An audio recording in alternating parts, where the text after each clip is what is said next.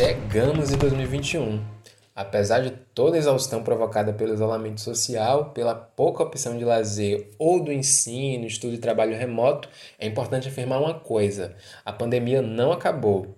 A forma como a crise sanitária tem sido tratada pelo governo e por parte da população é uma das principais preocupações que segue em 2021, pois a falta de empatia e descaso com os grupos que estão em vulnerabilidade é grande e tem provocado também milhares de mortes todos os dias no país. É preciso respirar fundo e continuar acreditando que tudo isso vai passar, mesmo após um ano cheio de incertezas e de acontecimentos históricos para o mundo ou diante de um contexto muito particular que tem sido a pandemia do novo coronavírus. Precisamos seguir em 2021 esperançosos por dias melhores para todos, todas e todes. Olá, sou Gabriel Rodrigues. No episódio de número 14, o protagonista ainda é 2020. Afinal, não poderíamos ficar de fora da retrospectiva desse ano tão 2020, né? Podcast in Tree porque meio ambiente é vida. Um cenário pouco favorável ao desenvolvimento da pesquisa e da ciência, o NCTENTRI, assim como muitas outras instituições de pesquisa, precisou encontrar estratégias para continuar contribuindo para o desenvolvimento dos seus projetos. Como pensar e fazer ciência em um ano como 2020? Foi possível cumprir cronogramas ou produzir artigos nesse período tão complicado? É para nos ajudar a responder questões como essas que dou as boas-vindas e peço que a nossa convidada de hoje se apresente da melhor forma que se sentir confortável. Olá, tudo bem? Eu sou Blandina Viana, professora do Instituto de Biologia da UFBA e vice-coordenadora do Instituto Nacional em Ciência e Tecnologia em Estudos Interdisciplinares em Ecologia e Evolução. Olá, professora. Seja bem-vinda a mais um episódio do nosso podcast. Conta pra gente um pouco como foi o ano de 2020 do INCT Entri. Então, o ano de 2020 foi desafiador para o INCT Entri, pois grande parte dos projetos previa atividades em campo, quer sejam em ambientes terrestres ou aquáticos, e atividades contínuas em laboratório. E esses cronogramas não puderam ser mantidos por conta das medidas de isolamento e distanciamento social.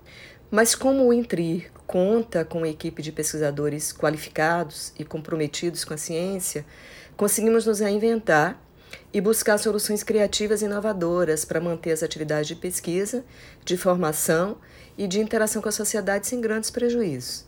Que maravilha, professora Blandina! E como esse contexto pandêmico impactou nas produções do Instituto? Foi possível desenvolver novos projetos? Em 2020, as ferramentas digitais também nos facilitaram a realização de inúmeras ações de interação com a sociedade, como webinários, cursos de extensão, oficinas, lives.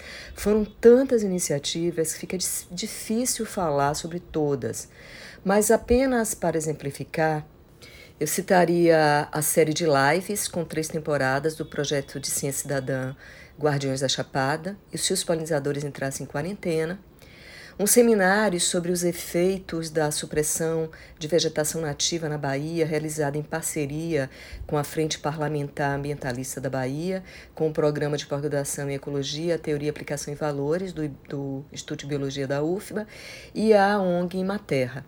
E o lançamento do Chocolate Sul da Bahia, que é resultado da parceria dos nossos pesquisadores da UESC com produtores de cacau no sistema Cabruca e a indústria cacaueira é, na qual 3% da, da venda do produto será revertida para a proteção do mico-leão baiano e para os estudos do grupo sobre cabruca.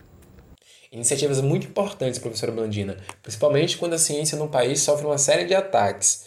Um grande trabalho de equipe que merece total visibilidade.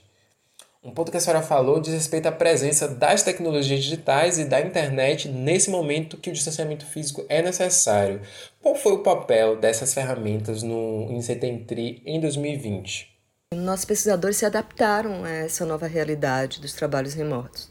Alguns, inclusive, se engajaram em projetos que visavam o enfrentamento da Covid-19, em colaboração com outros parceiros de instituições diferentes. Então, foram novas colaborações que surgiram durante esse período.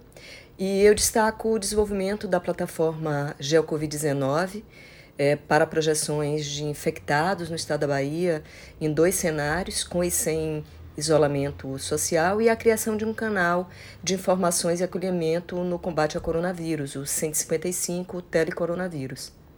Bem, o uso dessas ferramentas digitais também permitiu que colegas pudessem dar prosseguimento às suas pesquisas e, em interação com colaboradores de várias regiões do mundo, produziram estudos baseados em meta-análise de dados e modelagens matemáticas e computacionais de altíssima qualidade em suas linhas de pesquisa. Alguns desses estudos, por exemplo, acessam efeitos de diferentes cenários de mudanças climáticas globais e do uso intensivo do solo sobre a biodiversidade e serviços ecossistêmicos. Com toda certeza foi um ano e tanto para os pesquisadores e pesquisadores do INCT Tri e desse mundão, não é, minha gente? Muito projeto bacana, muitas propostas relevantes e que precisam fazer parte do nosso 2021.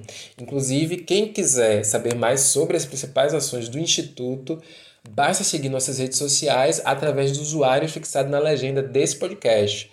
Manda para geral porque tem muito conteúdo bacana e não esquece de ativar as notificações para não perder nada. Professor Blandina, após essa retrospectiva de um ano tão difícil, o que podemos esperar para 2021?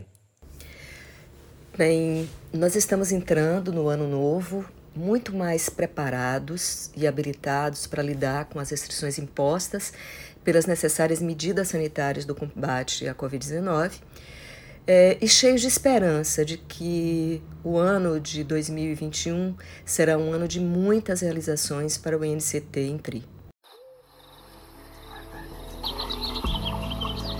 Sou Gabriel Rodrigues e esse foi o 14 episódio do podcast Intri, que traz informações sobre o universo Intri toda semana, todas as quartas-feiras, porque meio ambiente é vida. Podcast in Tree. Porque meio ambiente é vida.